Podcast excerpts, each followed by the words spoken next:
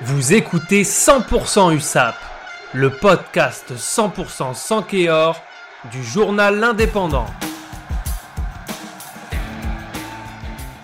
USAP donc était euh, pour la quatrième journée de la Challenge Cup euh, à Bristol. C'était vendredi soir dans le froid, il y avait beaucoup de vent. Enfin, c'était c'était pas forcément des conditions faciles. Puis pour beaucoup, c'était la première fois qu'ils jouaient un tel match euh, à l'étranger avec un déplacement. Enfin voilà, c'était des conditions qui étaient qui étaient pas faciles. Et ils ont perdu, hein, ils ont mm. perdu assez largement, 33-19, mais c'était pas catastrophique, loin de là en termes de jeu. Euh, la première mi-temps était compliquée, même très compliquée. L'USAP ouvre le score.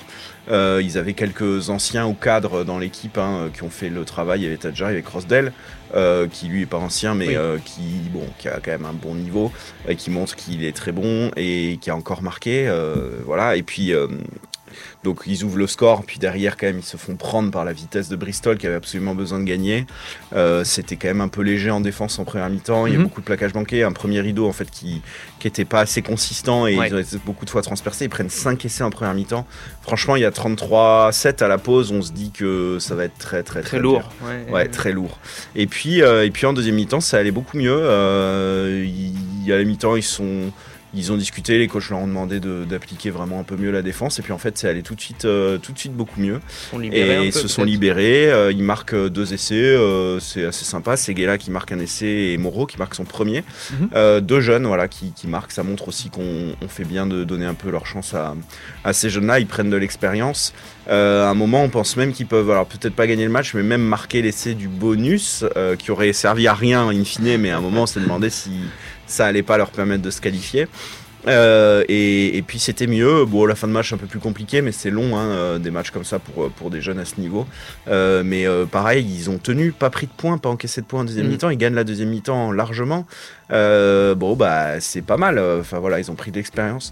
Ça montre une chose, c'est pas forcément sur ces jeunes-là que l'USAP va compter sur cette fin de saison pour se sauver. Euh, mais c'est l'avenir. Alors en top 14 ou en Pro D2, aujourd'hui on parle beaucoup plus de Pro D2 que de top 14, forcément, même si on veut pas perdre espoir. En tout cas, en Pro D2, là, il y a beaucoup de jeunes euh, qui auront leur place et qui, sur lesquels il faut compter. Et c'est plutôt positif pour la, pour la vie du club de manière générale pour une nouvelle génération à l'avenir. Une nouvelle génération, alors ils sont pas prêts encore, hein. il y en a que quelques-uns qui sont prêts. On pense à Tulagi, lui il est prêt, c'est clair. On pense à Shinaro qui est pas loin d'être prêt, euh, qui, qui va lui, je pense, arriver petit à petit dans le mhm. groupe euh, professionnel. Tulagi y est déjà, mais, euh, mais clairement là il y, a des, y a du réservoir et c'est plutôt pas mal de se dire qu'il y, y, a du réservoir. Maintenant la suite, le Stade Français, samedi 17h, Aimé Giral. Il faut que ce soit plein. c'est un match capital, il faut le gagner. le Stade Français en pleine bourre, en pleine forme c'est l'équipe euh, l'équipe euh, qui gagne hein, du moment. C'est, ils sont deuxième, c'est l'équipe euh, bah, presque favorite désormais de ce championnat, en tout cas de cette phase pré-phase de poule, puisqu'ils ont peu d'internationaux, puisqu'ils ils ont, ils font une très très belle saison.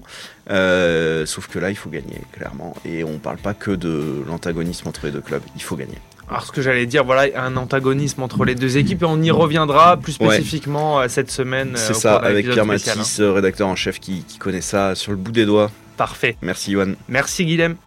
Retrouvez cette émission et toutes nos productions sur Radio Indep et en podcast sur l'indépendant.fr, nos réseaux sociaux et votre plateforme de streaming favorite.